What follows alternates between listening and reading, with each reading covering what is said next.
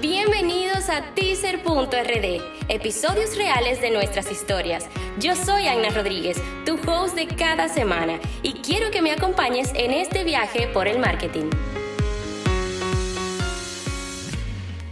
Hola teaser lovers, gracias por unirte a este nuevo episodio. Hablemos hoy de cuál es mi posición en el mercado frente a los clientes. Muchas veces nosotros subestimamos la importancia que tiene realizar un estudio de mercado para poder detectar las posibles fallas o lo que piensan los clientes sobre tu marca, tu producto o tu servicio. Y si eres una empresa de servicio, por ejemplo, y has estado perdiendo posicionamiento delante de tus clientes, es muy importante que hagas un alto, hagas un stop y evalúes internamente qué puede estar pasando que tus clientes no te están llamando, no te escriben, simplemente no solicitan tus servicios. Y no porque no estén necesitando lo que ofreces, sino porque lo buscan con tu competencia. Y frente a esto hay muchas cosas que puedes hacer. Muchos optarán por contratar una empresa de estudio de mercado especialista que les ayude a investigar a profundidad cuáles son esas razones por las cuales están pasando este tipo de cosas, qué está ofreciendo tu competencia y eso lógicamente te va a servir muchísimo para tú poder evaluar y poder ver cuál debe ser tu enfoque frente a esas necesidades y cómo puedes cambiar y reposicionarte. Pero también hay otra muy importante que es hablar con tu cliente. Ese cliente que hoy está usando los servicios o el producto de tu competencia no ha sido de manera fortuita, no ha sido de la noche a la mañana, como decimos regularmente. Quizás no estabas prestando la suficiente atención a lo que te decía entre líneas o simplemente no te habías detenido a preguntarle qué tal le pareció ese producto o qué tal se sintió con ese servicio que le ofreciste.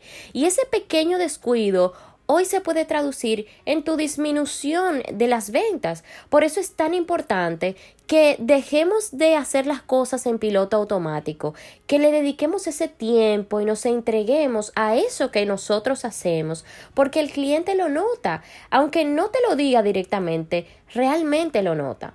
Entonces, hablar con tu cliente debe ser un hábito, aun cuando entiendas que el cliente quedó satisfecho con eso que le ofreciste, nunca está de más preguntarle, porque no estamos dentro de los clientes, o sea que no sabemos lo que piensan exactamente y recordemos que la mejor publicidad es la que se hace de boca a boca, que el cliente quede tan satisfecho que siente el deseo de recomendarte gratuitamente sin recibir ninguna ganancia al respecto, simplemente por lo bien que se sintió.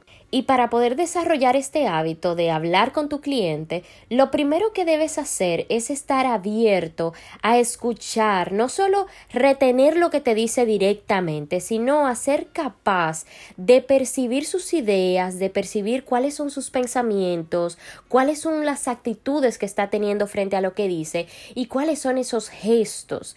Otra cosa muy importante y que he visto bastante durante mi experiencia es que con esto de la tecnología muchas veces, en lugar de usarla a nuestro favor, tomamos la decisión de convertirla en nuestro enemigo, básicamente. ¿Y a qué me refiero?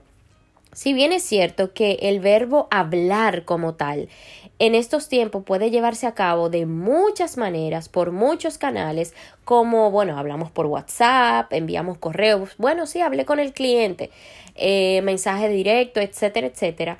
No perdamos de vista que la mejor manera, la manera de conseguir esos resultados que queremos es cara a cara con ese cliente, porque tal y como te dije arriba, los gestos te dicen muchas cosas que no necesariamente salen de la boca. Entonces, no, no, nos dejemos embriagar con el uso de estas herramientas de textos.